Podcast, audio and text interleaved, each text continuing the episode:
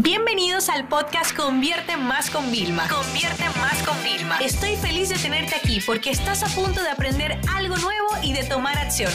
Así que prepárate para tu dosis diaria de estrategias, tácticas y herramientas para escalar tu negocio con fans, publicidad y contenidos.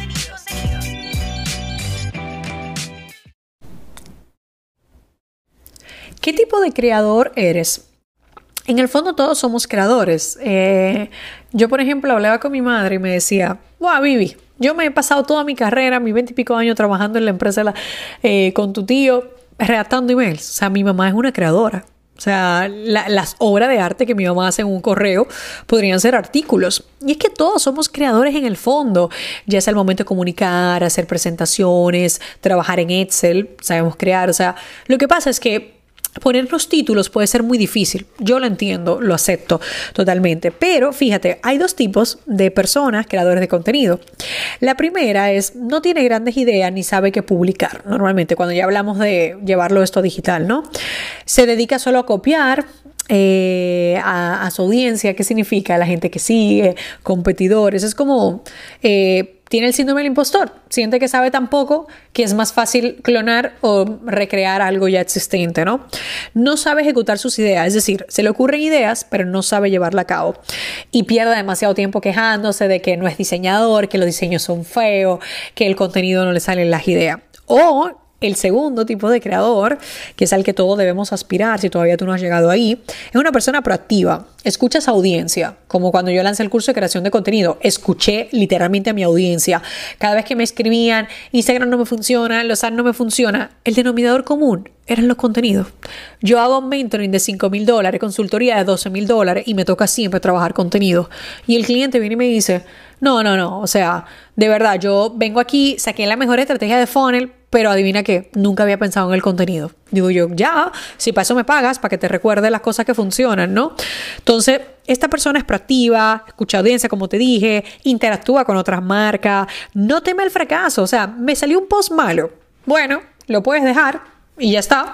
Aunque tenga bajo engagement, que yo los dejo, ¿eh? Yo tengo por ahí unos posts que en un día llegaron a 600 likes nada más. Y yo creo que ahora tienen 750 porque la gente hace scroll hacia abajo y los consume. Yo no los borré son parte de lo que hay. Yo estaba haciendo experimentos, estaba haciendo pruebas y para mí el contenido era bueno. Entonces yo lo dejé. Quizá la audiencia todavía no estaba preparada. En unos meses lo vuelvo a publicar. Tengo más, más seguidores y más seguidores y veamos cómo se reacciona, ¿no? Y está formándose continuamente y está experimentando continuamente. Para tú ser un buen creador de contenido, es igual que para ser un consultor, es igual que para ser un buen orador, tú necesitas práctica. Entonces tú vas a ser un mejor creador de contenido creando contenido. Ahora, lamentándote, quejándote, eso no va a funcionar. Te voy a dejar, le voy a decir a mi equipo que ponga el enlace del curso de más contenidos, que creo que te va a venir de perlas eh, para que puedas crear mejores y mejores contenidos. Ahí vas a tener un montón de recursos, plantillas, pero sobre todo te voy a enseñar a que tu idea se convierta en contenido. sepas lo que tú sepas, o sea, no importa, porque yo creo que al final esto es algo que deberían enseñar ya en los colegios. O sea, yo quisiera que mi sobrina, si yo la quisiera contratar este verano, ella supiera crear piezas de contenido, no solo editar fotos, es que editar fotos es lo de menos. O sea, en mi plan de contenido yo no pongo fotos mía apenas. O sea, lo que significa que a mí no me valdría tanto esa parte.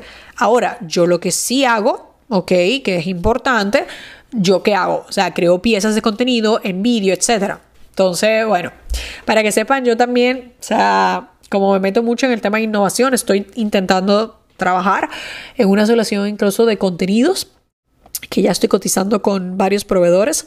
Me tocará vendérselo internamente a mi equipo, incluido a mi esposo, que no suele ser como muy muy abierto cuando se tratan de grandes inversiones al principio, a no ser que yo se lo venda bien, pero como ese es mi trabajo como CEO, que tengo que venderles ideas y, y yo, bueno, yo me imagino y digo, mira, si yo tuviera una multinacional con inversores, me tocaría vendérselo a ellos y defenderlo. Así que yo cojo todos estos años de práctica de cómo tengo que vender las ideas y cómo yo lo veo y qué voy a hacer, cómo lo vamos a rentabilizar, etcétera. Pero eso es para que ustedes entiendan hasta el punto en que yo creo que tenemos y sobre todo creo que tienes que poner de las pilas con el vídeo. O sea, desde el celular estoy viendo muchos influyentes que ahora con la cuarentena lo reconocen. Han tenido que aprender ellos mismos a autoeditarse porque no pueden tener ya las personas con las que trabajaban siempre. Han descubierto nuevas habilidades, lo están disfrutando y es que es algo parte. Todos tenemos que ser creadores de contenido y llevarlo a digital. Así que te voy a dejar con esa reflexión. ¿Qué tipo de creador vas a ser después de haber escuchado este episodio? Esta sesión se acabó y ahora es tu turno de tomar acción. No te olvides suscribirte para recibir el mejor contenido diario de marketing, publicidad y ventas online.